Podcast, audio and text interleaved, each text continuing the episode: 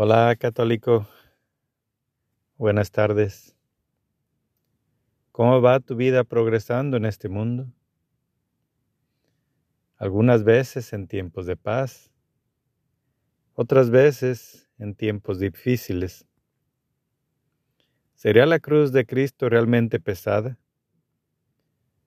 ¿Sería la oración pesada? ¿Realmente ¿Cómo podrías tú saberlo? Supongamos, si eres un hijo y tus papás están divorciando por algún motivo, cualquiera que sea, ¿esa es una cruz parecida a la de Cristo? ¿Se compararía ese dolor con el que sufrió Cristo en la oración cuando vio ese pecado de tus padres o ese quebramiento del amor que tus padres se prometieron un día y del cual tú fuiste producto? Por eso sería que Jesús sudó sangre en aquel monte cuando estaba orando al Padre el jueves santo, por ver tu sufrimiento, por ayudarte con ese pesar. ¿O acaso eres madre o padre? Tal vez tienes una hija o un hijo. Y te dice la hija, Madre, estoy embarazada y no sé de quién. Si eres una familia católica, tienes un hijo o una hija y tienes nietos sin que estén casados, ¿es eso algún sufrimiento? ¿Para quién? ¿Para ti o para tus hijos? ¿Para quién es esa cruz pesada? ¿Acaso no fue Cristo el que sufrió precisamente porque en aquel momento de descuido o de placer que tuvieron tus hijos,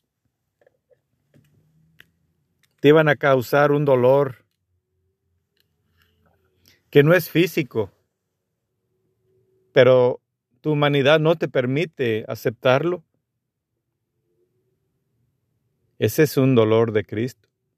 ¿Qué tan pesada es la cruz de Cristo? ¿Es fuerte?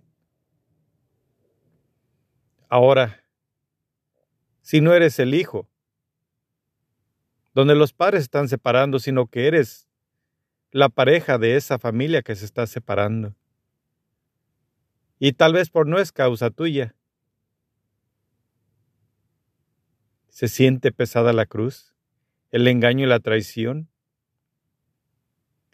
Eso fue lo que vio Jesucristo en aquel día de oración, en aquel jueves santo. Sudó sangre porque vio que a pesar de que iba a dar su vida por nosotros, la vida de Dios por nosotros, de su único Hijo, de su humanidad, nosotros por nuestros placeres le causamos mucho dolor. Y Él cargó nuestra cruz porque si no, nosotros no tendríamos perdón. El Padre Celestial es amoroso, pero es justiciero. Y su justicia divina haría lo que hizo con el diluvio, destruirnos a todos porque no merecemos misericordia. Pero su amor es tan grande que por eso mandó a su Hijo. Pero aún así, es tan grande ese dolor y ese sufrimiento que nuestro Dios, Jesús, sudó sangre ese día por nosotros. ¿En qué te afecta a ti la enfermedad que tiene tu vecino? Mas sin embargo te duele. Ahora, imagínate a Cristo, que es nuestro Padre. ¿Cuántas mujeres no han perdido a su hijo? Saben que es un dolor terrible, un sufrimiento realmente incomparable. Y eso le tocó sufrir a María. Por eso es la reina del cielo, por ese sufrimiento tan grande. Ella no tenía culpa alguna. Y muchas veces los que perdemos a un hijo tampoco tenemos culpa precisamente de que se muera nuestro hijo. ¿O qué culpa tiene nuestro hijo que se muera por nuestras culpas? Hay mucha inocencia a veces en esos casos y el dolor es fuerte, pero son llamadas de atención que Padre, el Dios Padre tiene que hacer para poder controlar este universo y que podamos concentrarnos un poquito en lo que es su amor. Él no quisiera causarnos ningún dolor, ningún sufrimiento. Por eso Jesucristo pagó todo. Pero nosotros no entendemos. Y ahora muchas veces pagamos en la humanidad, pero también nos quemaríamos una eternidad crujiendo, ruñendo, lamentándonos en el infierno.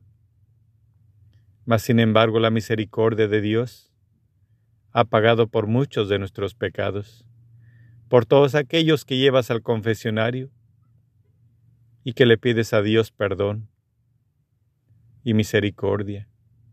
Y Dios te da el perdón y la misericordia de aquellos todos tus pecados.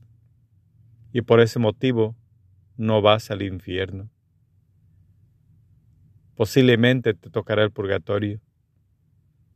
Yo no sé la misericordia de Dios que tan grande sea. Pero estos tus sufrimientos tuyos te van a ayudar a no ir al infierno y a padecer menos tiempo en el purgatorio.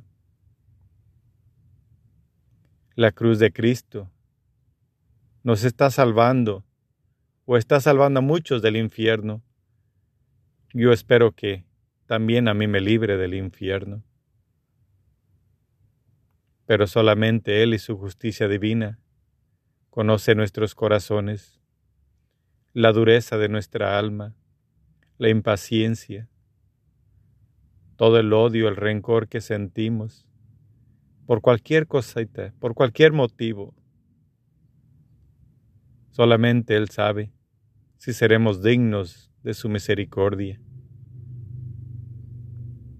Ama a Dios por más sufrimientos que tengas. Si tienes enfermedad, ama a Dios.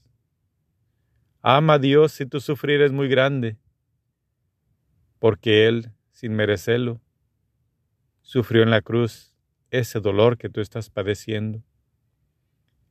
Tú eres no más como Simeón, que con tu dolor y con tu sufrimiento estás ayudando un poquito a cruz, con la cruz, a Cristo pero no es tu cruz completa, porque la cargó completamente por ti. Tú solamente estás ayudando un poquito, porque Él te ama mucho, pero no puede completamente dejarte libre como estás haciéndolo.